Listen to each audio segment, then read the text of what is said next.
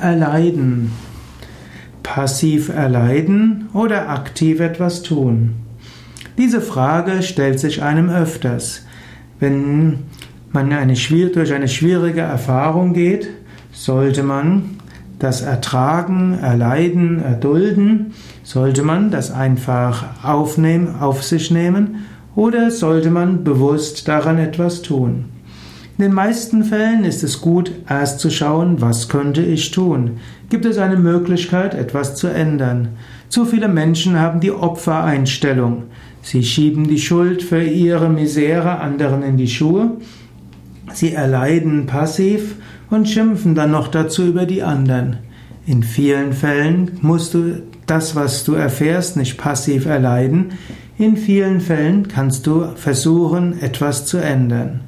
Es gibt Lebenssituationen, da kannst du nichts anderes als das Erleiden zu ertragen und abzuwarten, dass es zu Ende geht.